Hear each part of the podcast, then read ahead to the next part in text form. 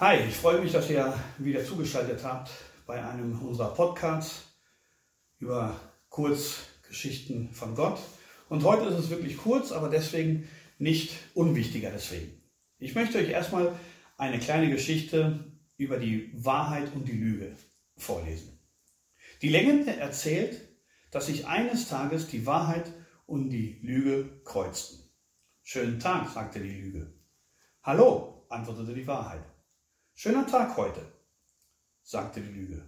Die Wahrheit schaute raus, um zu sehen, ob es stimmte. Und ja, es war ein schöner Tag. Schöner Tag, sagte dann die Wahrheit.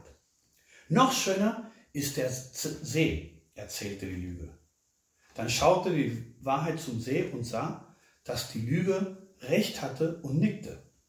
Die Lüge lief zum Wasser und sagte, das Wasser ist noch besser. Lass uns schwimmen. Die Wahrheit berührte das Wasser mit ihren Fingern und es war wirklich gut. Und sie vertraute der Lüge.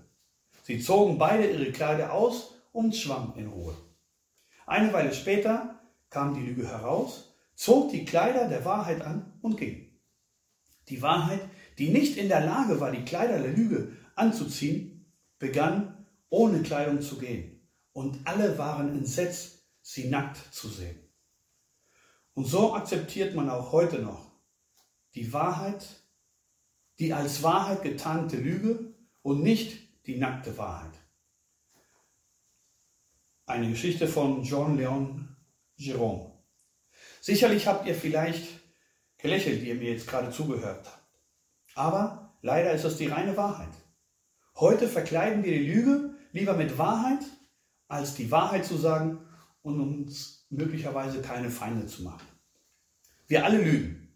Wir belügen die Menschen um uns herum, wir belügen uns selbst und wir denken sogar, wir schaffen es, Gott zu belügen. Von allen Sünden, die es gibt, ist die Lüge wahrscheinlich die, die am häufigsten von uns Menschen in jeder Altersgruppe praktiziert wird. Obwohl wir wissen, dass es schlecht ist, lügen wir weiter. Die Bibel macht uns deutlich, dass Lügen eine Sünde ist und Gott missfällt. Die erste Sünde der Welt war die Lüge, mit der Eva belogen wurde. Deshalb nennt Jesus auch den Satan Vater der Lüge. Und so beinhaltet auch eine der zehn Gebote, die Mose übergeben wurde, du sollst nicht falsch gegen deinen Nächsten aussagen. Und wir haben mehr Beispiele in der Bibel, wie die Lüge zerstört. In der ersten Gemeinde logen Ananias und Sapphira über eine Spende, um großzügiger zu erscheinen, als sie wirklich waren.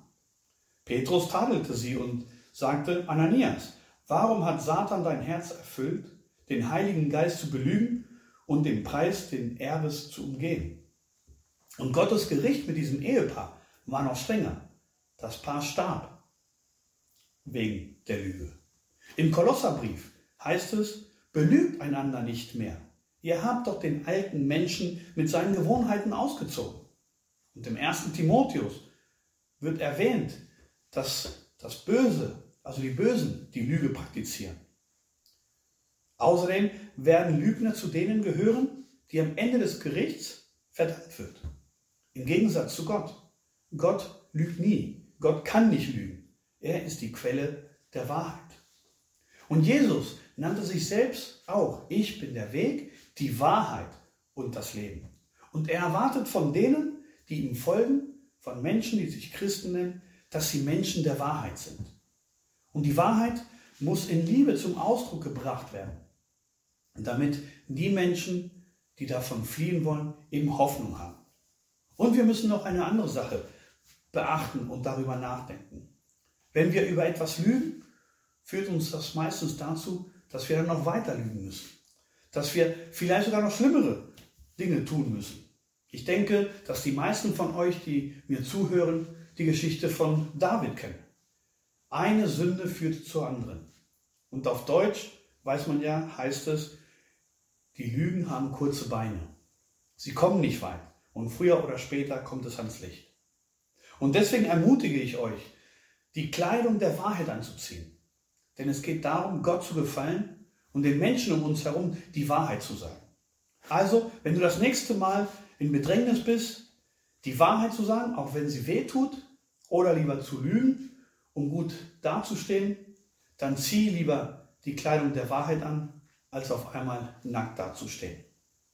Deswegen hoffe ich, dass es dir einen Schwung gibt, zu überlegen, was ist mir wichtiger und hoffe, wir hören oder sehen uns bald wieder.